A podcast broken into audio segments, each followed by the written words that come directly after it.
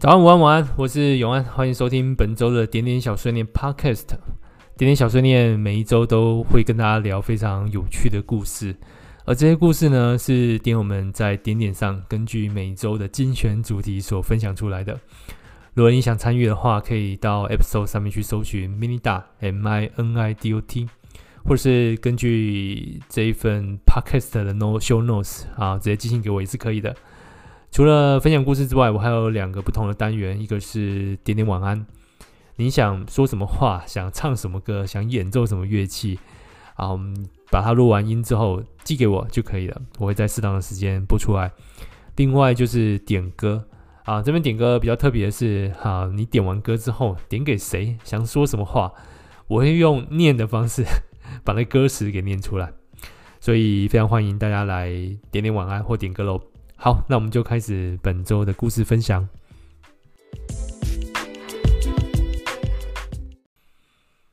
好，那个越来越接近年末佳节了。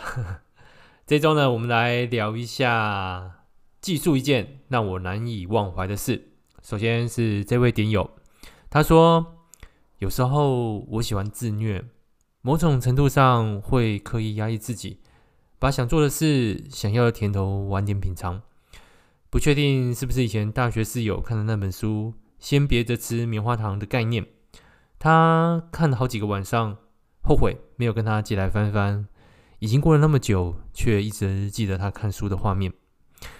这就好像我觉得我还没有准备好，像一个还在练习的舞台剧演员，我得做好万全准备。服装、发型如何走位，我的语调、灯光怎么打，中间不断的练习过程让人烦躁，但一直一直忍耐下去，无论多么枯燥、这般无聊，我相信忍过去，我可以好好表现，得到我想要的，而且不会让人看得出来我做什么努力，不会让人知道其实我根本没有在睡觉，看起来毫不费力，是因为自尊心很强。强到我把自己的弱点弄到消失不见，然后那一天，如同自己预设的，把它做好的时候，亲身体验到自我实现达成，稍微快转那些不太舒服的过程，进而认同了自己的努力，而成了自信，就是这么来的。那种自信是我觉得这是应该的，即使付出不能百分之百得到回馈，但是对于我自己的人生。我进步了很多，一直在前进着，所以我值得拥有。这就是所谓的“台上十分钟，台下十年功”吧。下一个点友的分享，有过很多很糟糕的事，但回想起来的时候，都想起来很美好呢。记得那个天气阴，并没有一颗星星的星星部落，在初春还微凉的山上。店家附的烛台在桌上一盏一盏的，很温暖。莫名其妙的吃着水饺跟鸡块，开去金轮的夜晚，听毛不易唱《如果有一天我变得很有钱》。大概每个时刻的感觉我都记得，只能用一辈子去遗忘了。对了，今天是十二月十五号，三年前的这天是我和前任第一次见面。一个有曾家庄、美酒、提拉米苏和马里奥赛车的夜晚，到底要怎么忘记这些曾经发生过的事啊？嗯，我想也是啦，混杂着台菜、日酒、意式甜点跟搭配游戏的晚上，这应该不是简单几句话可以带过的回忆，所以当然也不容易忘记喽。好，下一个点友的分享，他说。难以忘怀，几乎都是悲伤的事情，但最近尽可能可爱了一些，像是想起十七年前，几乎都不相信世界会有美好的事情，后来可爱的女孩出现了。虽然自我放逐，即使不在同一个班级，我还是因为她有了一丝光芒，心里想着这个人真特别，无论我怎么样，她都不赶快离开。我一直在找不一样的人，原来这个人已经存在了十七年，在记忆中永远都神采飞扬。虽然讲一些很幼稚的话，但难以相信，我也觉得很可爱。可爱啊可爱，我说的是可以爱。可爱啊可爱，我说的是可是爱。可爱啊可爱，我说的是可等爱。可爱可爱啊，我说的是可是很爱。嗯，这个反而 会让我想起一句，就是 中二小男生最常恶作剧的话，就是可爱啊可爱，可怜的没人爱。好，下一个点友的分享，下一个点友聊起他难以忘怀的事，他会想起最近肯德基州龙卷风孔亮白死的新闻，又让我回想起当年各种躲避的经验。第一次遇到是刚到美国不久。夜晚准备入睡时，整个夜空到处都是跳针的闪电，频繁到极度可怕的地步。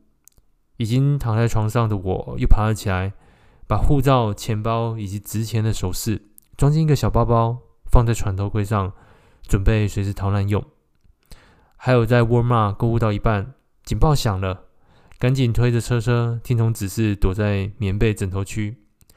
冰雹打在铁皮屋顶上，发出令人恐惧的巨响，心慌手抖，又得故作镇定，一边害怕，一边偷听旁人的谈话内容，生怕错过任何逃命讯息。也有跟人在水库附近钓鱼玩耍时，没有留意到警报，等到冰雹打下来时，才赶紧就近跑到附近唯一的建筑物厕所躲避。旁边的老外。还顶着钓鱼的水桶在头上奔跑逃难，笑死！也曾在高速公路一边开车一边听广播，留意龙卷风往哪个方向移动。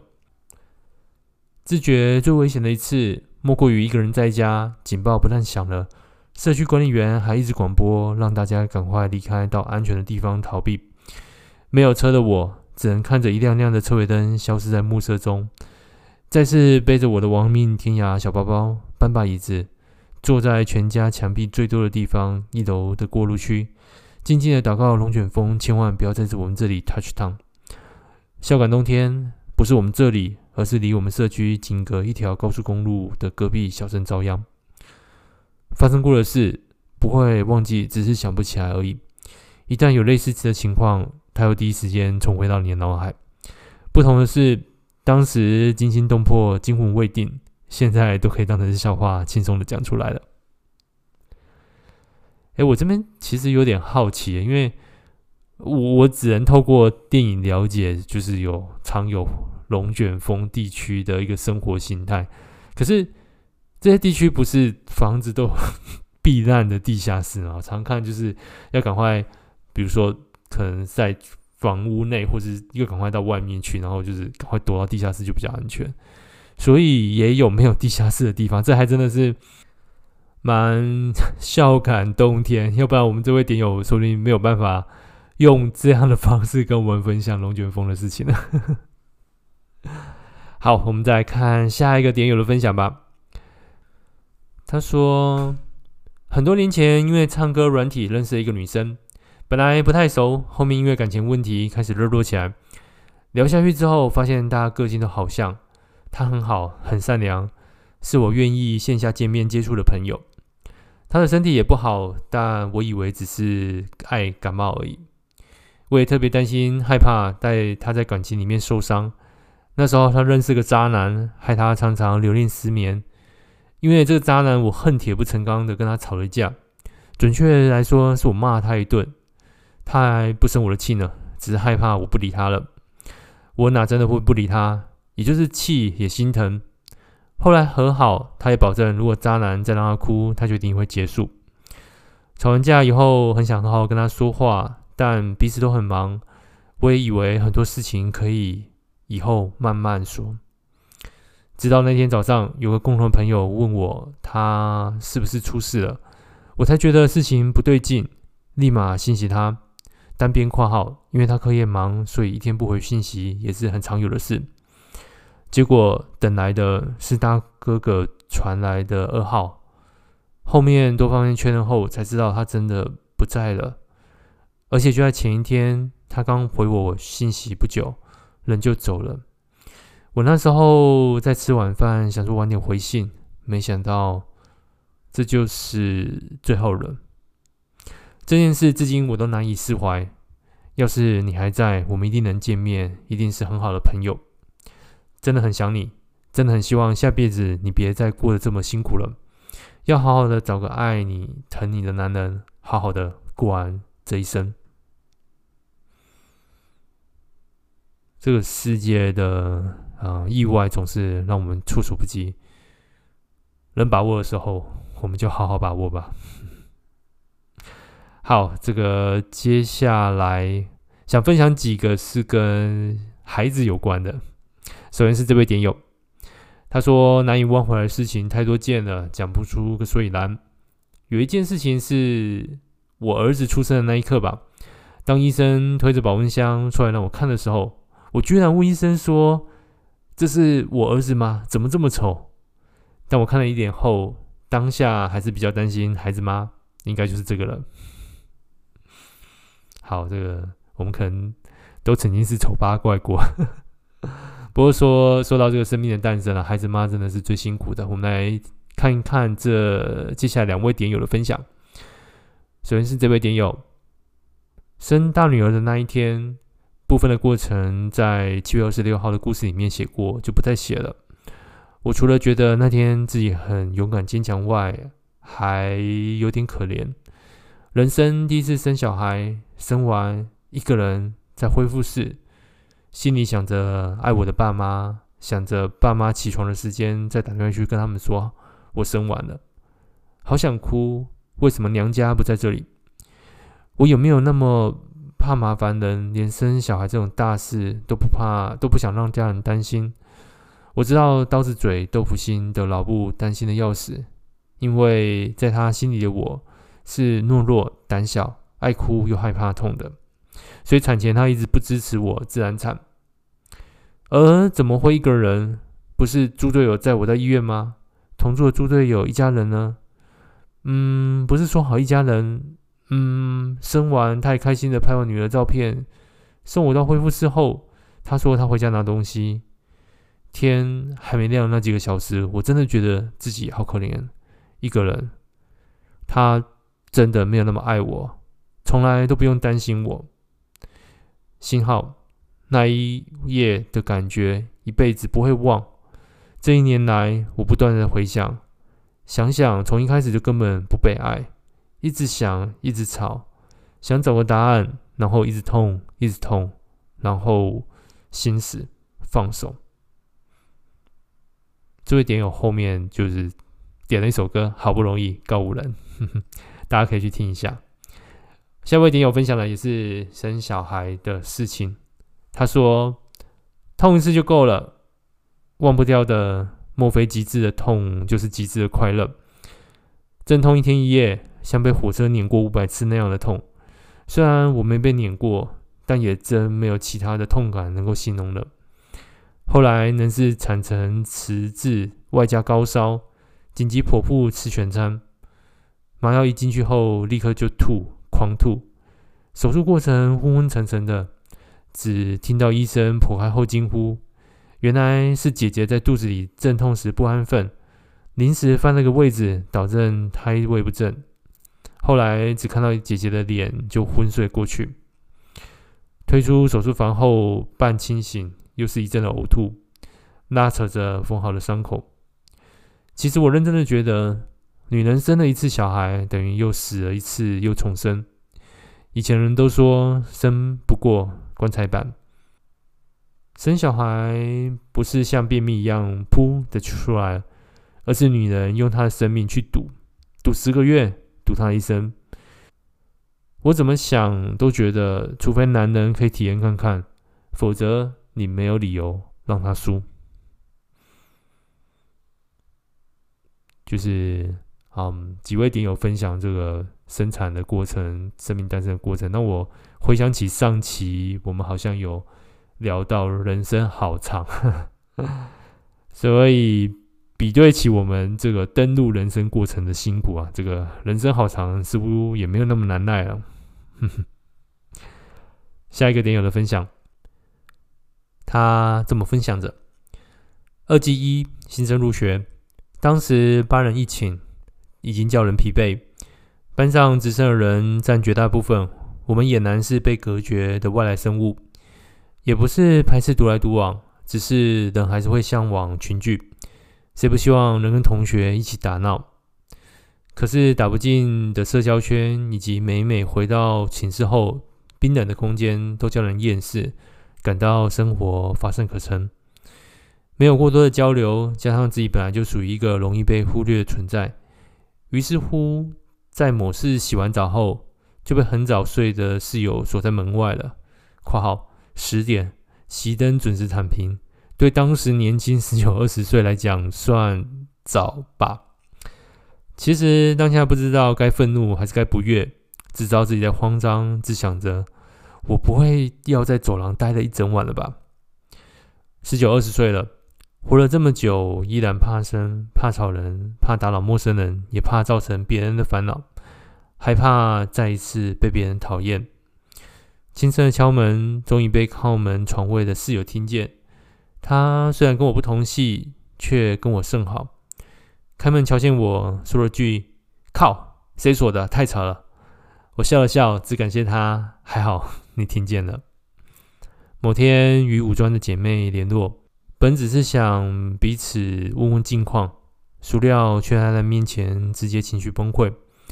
现在回想，怎么都想不起来我们如何开头，只依稀记得当时他这样关心我还可以啊，你呢？你呢？都说台北人比较冷淡，你这样的一个人，一切都还好吧？我听完却怎么都止不住泪的哭了，只记得当时很努力的忍着，哽咽完后说还好啊。结果马上捂着嘴哭了好几分钟。电话那头的他惊慌失措，忙道：“哎呀，你怎么哭了？别哭，你现在哭我也抱不到你啊！”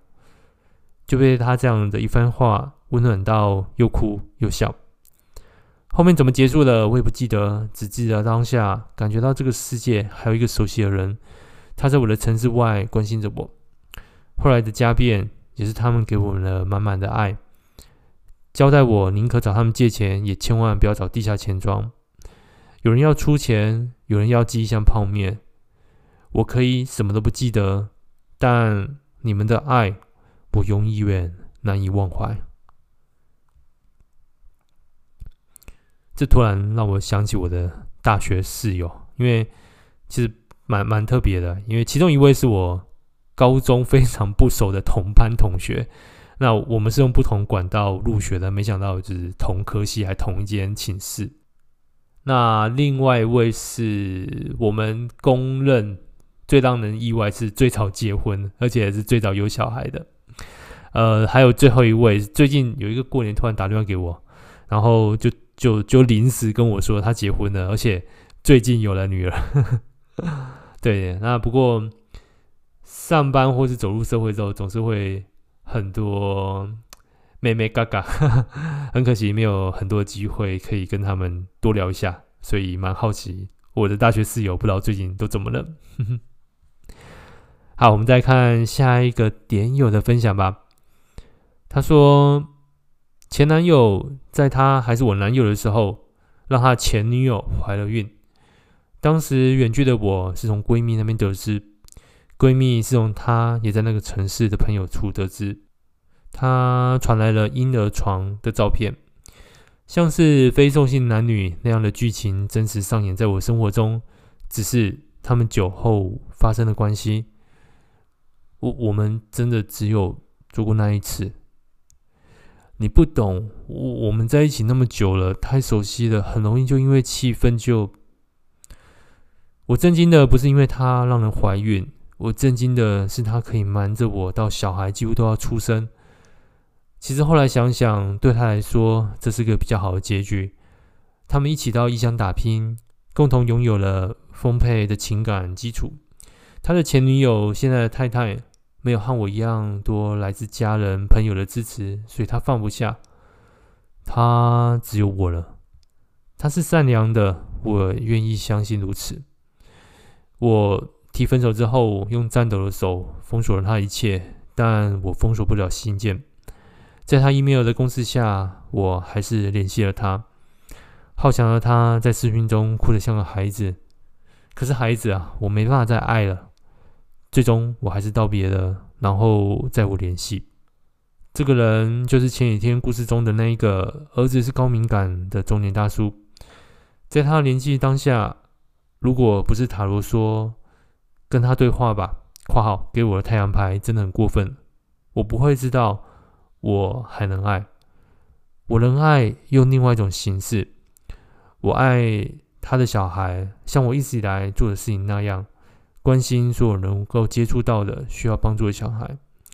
我也爱他，用我一种很难定义的复杂方式，我与他对话，梳理他的困难。我也爱他的太太，虽然他始终不愿意正面回应我对他太太的关心，但我希望他们是幸福的一个小家庭。我最难忘的。也是我发现我能够不被形式限制的那一刻。分享纪伯伦的爱，这是我每次遇到困难就如同祷文一般吟咏的一首美丽的诗。这位点友后面引用了来自《先知》这本书的爱。呃，关于《先知》这本书，对我来讲有一个障碍啊，就是我我记得我在。国中的时候，这是我们国文老师的指定课外读物，然后当时应该全班都有买哦。我试着翻几页，真的无法体会这本书想讲的事情跟它文字的精妙之处。我后来在高中的时候再试一次，也还是不懂。大学的时候呢，就是有一次回家看了封面，犹豫了几下，还是决定不把它打开。我我我我现在还不知道我到底能不能够看懂先知，那或许还是不行吧。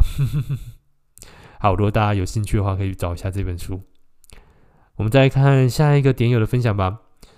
他说他今天难以忘怀的事情是，他不知道吃了什么，下午拉到了现在，然后硬要去跑步，不敢跑山路，怕拉在裤子里跑校园，Go Go，让蚊子跟不上我的速度。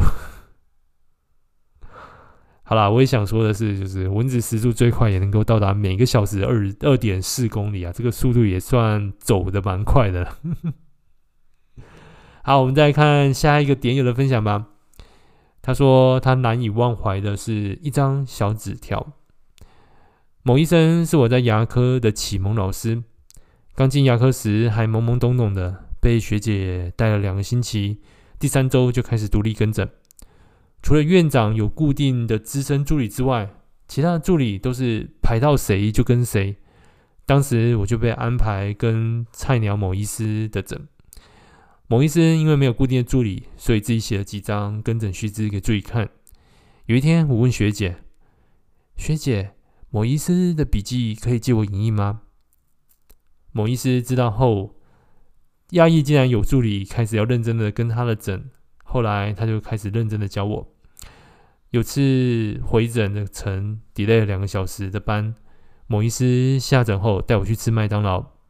他认真的在餐巾纸上画了阳面图，跟我解释刚刚是遇到什么情况才 delay 的。好丰富的一餐。跟诊加薪就熟后，我几乎成了某医师的专任助理。但有一次跟诊过程中，我拿错了器械，导致医生要重做。某医师稍微对我碎念了一下。下诊后。我在小组室忙，边做事情边懊恼刚刚自己的不小心，想着想着，眼泪就掉下来了。这时，某医师默默的走到我身边，塞了一张纸条在我的制服口袋里。对不起，我刚刚太凶了，你做的很好，是我没有交代清楚。对了，顺便跟你说一下，我下个月要离职了，这些日子谢谢你的帮忙哦。去除医生的身份，他就是个温暖的大哥哥。他在离职前跟未婚妻去欧洲玩，回来的时候带了一堆钥匙圈给大家挑。正当我要过去挑的时候，他把我拉到休息室。小笨蛋，你跟人家去挑什么钥匙圈啊？你的礼物在这里，拿去。是个水蓝色的名牌小包包呢。但我好想要钥匙圈哦，单边括号背八头。前几年偶然间看到一份课程 DM，某医师已经是一位到处演讲的教学的大医生了呢。不管是当时的笔记还是小纸条，我都收的好好的。不知道他还记不记得我这个常被他连名带姓叫的小助理。好啦，我也好像是比较喜欢钥匙圈的那一个。好，我们再看下一个点友的分享吧。他说：“谈谈工作上最难以忘怀的事吧。记得刚工作没几年，遇到了隔代家庭的阿嬷，单独照顾智能障碍的孙女。因为家庭脉络关系，这个家总有许多单位与社工持续的介入，是个长期接不了案的案家。在单位上也换过几位社工。一段时间接触后。”差不多快要到了圣诞节，会谈中，阿嬷总是不断拿我跟她过去的社工比较，说着以前的社工都会给，之前不是这样的，他人很好。就在一连串的比较感到不愉快后，眼前看到家里一角挂着闪闪亮亮的圣诞串灯，说着：“阿嬷，你还特地弄这个哦，很漂亮诶。”阿嬷有点不好意思的说。只是想要让孙女感觉有个过圣诞节的感觉啦。这个状态让我忘不了那个家庭的样貌，阿嬷的尽心尽力。突然觉得自己虽然被拿来做比较，但也发现个案身上的原动力。人的工作也就是如此，总是会遇到许多不愉快、许多负面的情绪与紧张压力，甚至是害怕。但当自己破案的时候，也能够立刻感受到自己的成长。说到这个圣诞节，下个星期就要圣诞节，先跟大家说一声 Merry Christmas。嗯，不过我我自己是春节派的，其实对我一年来说，就是一年的结束跟开始啊，都从这个春节过起，而且那个这个过年啊，最好是一路就要过到元宵。我我记得我小的时候应该是小学吧，国中那时候还蛮喜欢圣诞节送卡片、收卡片的。可是长大之后反倒就没有那么投入了。啊、不过我想，嗯，这一两年来大家都处得不是的太好，然后碰上这个世界大乱级的疫情啊，我想最近能够有一点这个节庆气息，也是一个不错的选择。好，大家可以趁。难得可以放松的这一刻，我们也不知道之后会发生什么事情。嗯，这一周、下一周这个年末的佳节呢，就多出去走一走吧。好，我们再看下一个点友的分享。他说：“那些没有遗忘的伤心事，只想在潘朵拉的盒子里，不让他们出来作祟害人。难以忘怀的事，还是好好记住那些开心的事就好。”就像某部韩剧说的，收集每一次闪闪发亮的星星的经验到内心的宝盒，偶尔拿出来看一下，可以作为自己继续在这世间好好生活带来的力量。对我来说，几次新鲜的经验是在日本旅行的时候的迷路。这个迷路不是找不到路的慌张，而是靠着双腿乱走，出现计划之外的偶遇。记得那一次也是这样。搭车赶到某个景点的时候，已经是闭馆的时间，只好在门口拍几张照留念。之后随意顺着附近的山坡往下，心想着双脚万能，总是能够走到港口吧。然后我就拍到这一生所遇到最美丽的夕阳。对，我觉得我自己也是蛮乐于用 双脚旅行的一个人，但是。啊、当然，随着这个 体力 啊，这个年纪有这个体力，可能就没有办法那么好。但是最近也也不能够很随心所欲的用双脚就啊乱走这样子。好了，还有最近我脚的呃的伤势也最近也算比较好一点了。这个真的是真的没有想过是那么久的过程。不过我想，就像这位点友讲，有些时候旅行不一定是那种按表 操课，几点几分要到哪里。有些时候就是啊、如果是自己旅行的话，就总是有一些意外。那这意外也不但是不一定是坏事。如果没有因为像这位点友没有因为就是错过了某个时间点，也不一定能够看到这个夕阳，对吧？好，我们今天的分享就到这边，欢迎大家收听。然后啊、呃，我们。这个节目其实蛮好睡的，所以如果你想分享给你失眠的朋友非常欢迎。我们在 Apple、Google Podcast 啊、Spotify 跟 Kab 上面都可以找得到。那今天故事分享就到这边喽。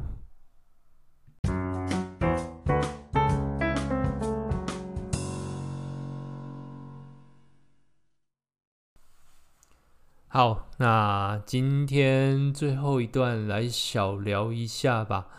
嗯，我我最近应该是几篇文章里面，还有就是在啊、我自己就是小碎念里面，可能跟大家有聊到，因为最近那个 Web Three 或者是 NFT 或者是 Metaverse 这个真的是充斥到让我有点反感在新闻里面，因为我我说的反感是嗯。这些东西终究会存在，或终究它可能会变成下一个时代或下一个啊、世代所用的、所熟悉的网络这件事情。我相信这件事情，但是我令我厌烦的是，凡事如投资，或是凡事如任何在讨论任何事情，都要讲一下元宇宙啊，讲一下 NFT，那我就觉得啊，够了，够了。不过其实我也在想另外一个方向，因为嗯。我我还是非常喜欢，非常非常喜欢跟大家在密尼大上面，然后有这个机会可以了解一下，大家可以看一下大家各式各样不同的故事。那其实我们从一直以来啊，不不是单纯最近而已，应该说四年前开始有密尼大，就一直在想说下一步会是什么，或者说密尼大下一个形态会是怎样。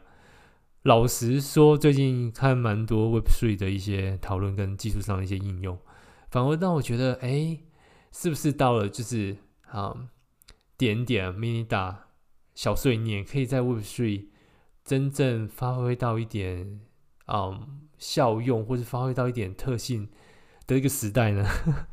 我我真心的觉得蛮兴奋的，就有可能或许结合一些 Web Three。啊、目前的一种新形态的网络方式，或者是像 NFT 这样，可以让大家去收藏一些 collection 哈。好，目前是一些很酷的 JPEG，不过我想未来会有更多不同的应用方式。我想有些特性，我我兴奋的原因是跟 Minida 或者点眼啊、跟点友有一些非常大的相关，所以我想啊、未来不确定，反正。最近也都在看，然后也在试这种个可能性，所以，所以可能不知道不知道哪一天蹦一下就有那个 mini 大点点的 NFT collection 也不一定。啊，希望大家都还可以继续的在点点上分享来自于与你们非常特别特殊的故事，那我们也会继续下去。好，那最后就也顺便跟大家说一下那个佳节愉快，那下周就是开始就是圣诞节，然后跨年。啊、一切平安，然后一切顺心，然后希望明年可以更顺利、更快乐。好，那我们今天点点就到这边，祝大家都有好梦，晚安。